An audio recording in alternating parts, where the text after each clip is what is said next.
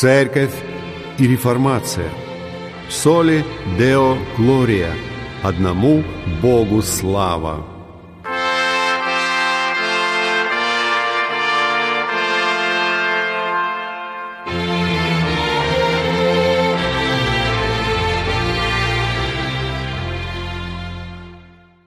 Здравствуйте! Вы слушаете передачу «Церковь и реформация». И с вами ее ведущий, пастор Максим Фокин. В последнее время в евангельских кругах существуют разногласия по вопросу, сколько народов у Бога – один или два. Одни считают, что у Бога издревле был и остается один народ – Израиль, который после Дня Пятидесятницы весьма расширился и распространился по всей земле, вобрав в себя верующих из язычников. Другие стоят на новой богословской позиции, которую не знала церковь. Они утверждают, что у Бога два народа – это Израиль и Церковь. Так что же такое Израиль? Один народ у Бога или их два? Для прояснения этого вопроса обратимся к статье Уильяма Хендриксона «Что такое Израиль?». Недавно один религиозный журнал выдал следующий текст. Кажется очевидным, что нет никаких оснований говорить о церкви как Израиле.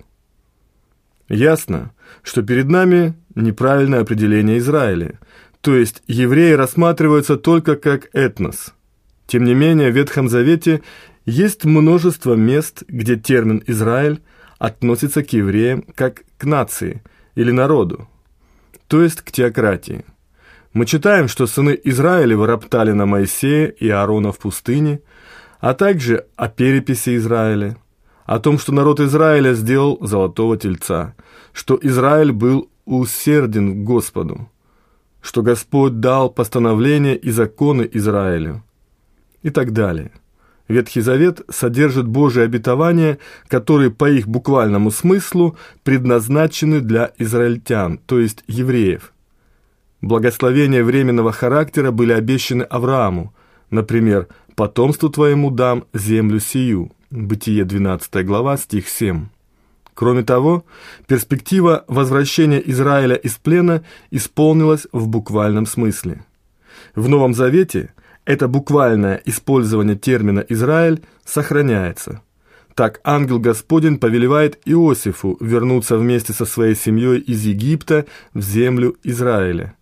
И это никак не означает, что он должен вернуться в землю церкви. Земля Израиля, конечно, есть просто страна евреев. Но наряду с этим буквальным использованием термина в Библии с самого начала есть и образное использование. Те, кто говорит, что церковь – это не Израиль, просто не понимают этого момента. Тем не менее, уже первое появление термина «Израиль» в Писании уже подразумевает, что истинный израильтянин это не человек, который принадлежит к данной нации, или тот, кто возводит свою родословную к Аврааму, но лицо, которое имеет власть Божию над людьми. Господь сказал Иакову, «Отныне имя тебе будет не Иаков, а Израиль, ибо ты боролся с Богом и человеков одолевать будешь». Книга Бытии, 32 глава, стих 28. Отметим также, что в Псалме 72 в первом стихе сказано – как благ Бог к Израилю, к чистым сердцам. То есть израильтяне – это люди с чистым сердцем. И в Псалме 124, в пятом стихе говорится «О совращающихся на кривые пути свои да ставит Господь ходить с делающими беззаконие. Мир на Израиле». Здесь Израиль противопоставляется тем, кто уклонился на кривые пути. Бог отделил Израиль от делателей неправды – и потому говорится «мир на Израиле». В Евангелии от Иоанна в первой главе мы читаем «Иисус сказал Нафанаилу, вот подлинно израильтянин, в котором нет лукавства». В Евангелии от Иоанна в первой главе мы читаем Иисус, увидев идущего к нему Нафанаила, говорит о нем «Вот подлинно израильтянин, в котором нет лукавства». Ясно, что не все природные израильтяне являются таковыми в глазах Бога.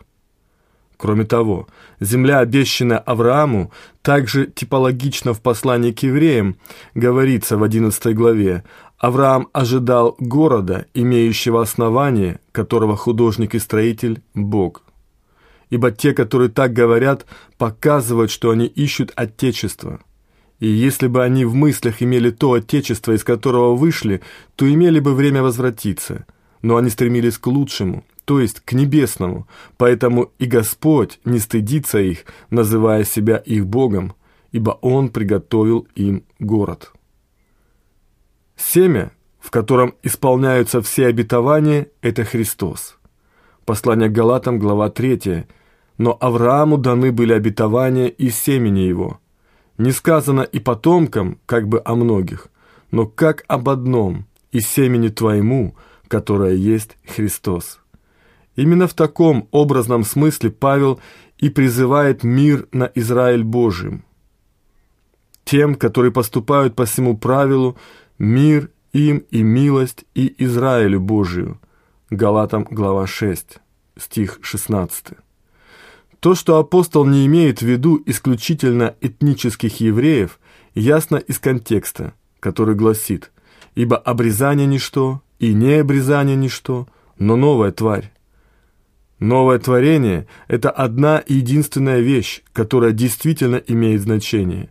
Новое творение, по Павлу, это возрожденная жизнь, которую Святой Дух приносит в сердце человека. Вера, действующая любовью, является важнейшей характеристикой, а не то, что является человек евреем или неевреем по плоти. Таким образом, для Павла церковь, состоящая из евреев и язычников, которые приняли Христа как своего Господа и Спасителя, действительно есть Израиль. Мы видим, что предположение, что церковь – это не Израиль, является как минимум чересчур смелым. Как утверждает Павел, преграда между евреями и неевреями была разрушена через кровь Христа. Ибо Он, Христос, есть мир наш – соделавший из обоих одно и разрушивший стоявшую посреди преграду. Послание к Ефесянам, глава 2. И бывшие враги были примирены с Богом в одном теле посредством креста.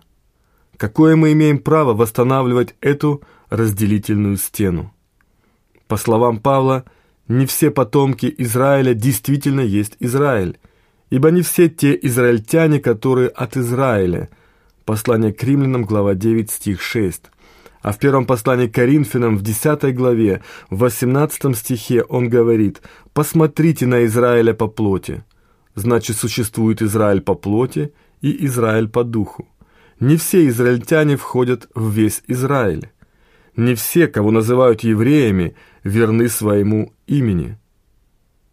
Кроме того, есть потомки Авраама, которые, как Исмаил, родились по плоти а есть те, которые, как Исаак, родились по духу.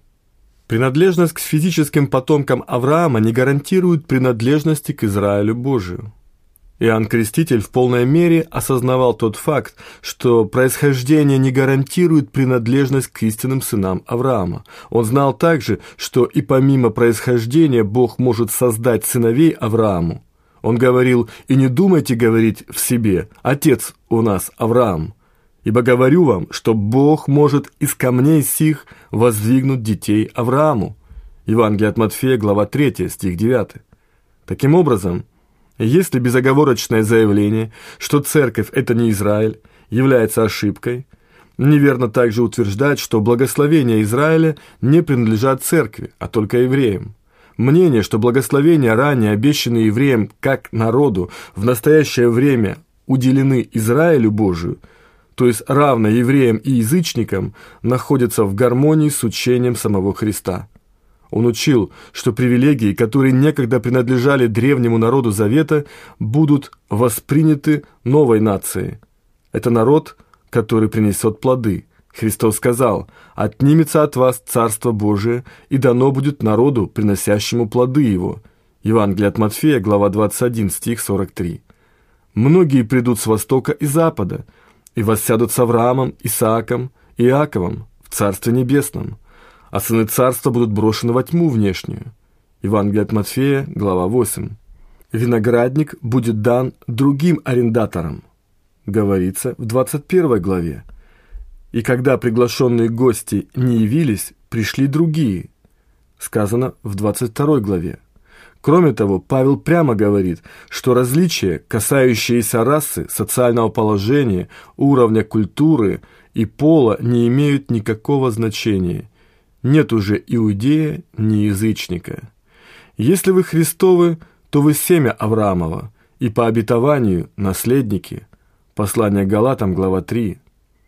Петр подчеркивает ту же самую истину, говоря, «Вы род избранный, царственное священство, народ святой». Первое послание Петра, глава 2, стих 9. Иными словами, старое наименование, данное людям, ранее принадлежащим завету, принадлежит вам, верующим из язычников. Никто не станет отрицать, что все духовные благословения обещаны церкви.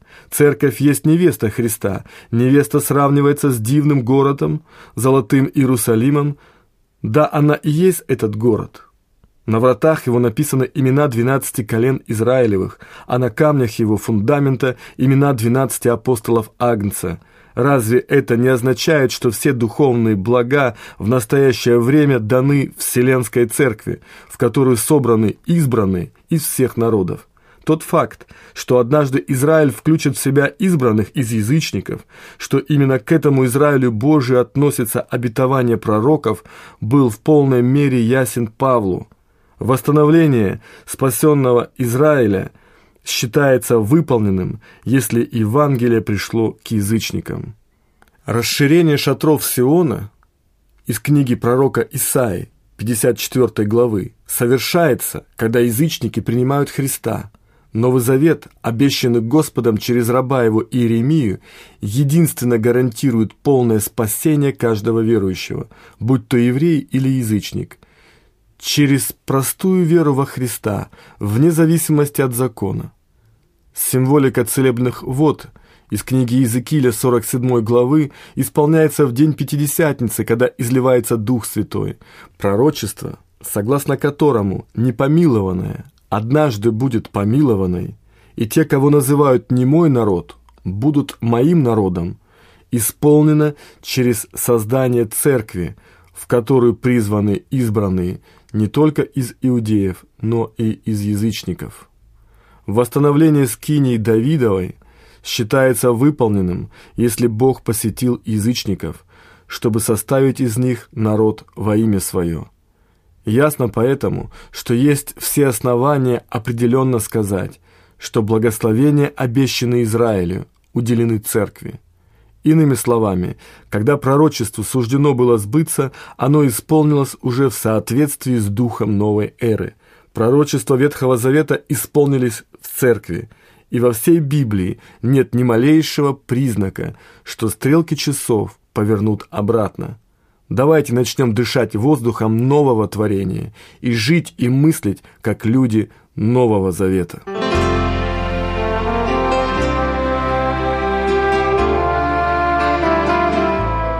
Вы слушали передачу «Церковь и реформация». С вами был пастор Евангелической реформатской церкви города Санкт-Петербурга Максим Фокин.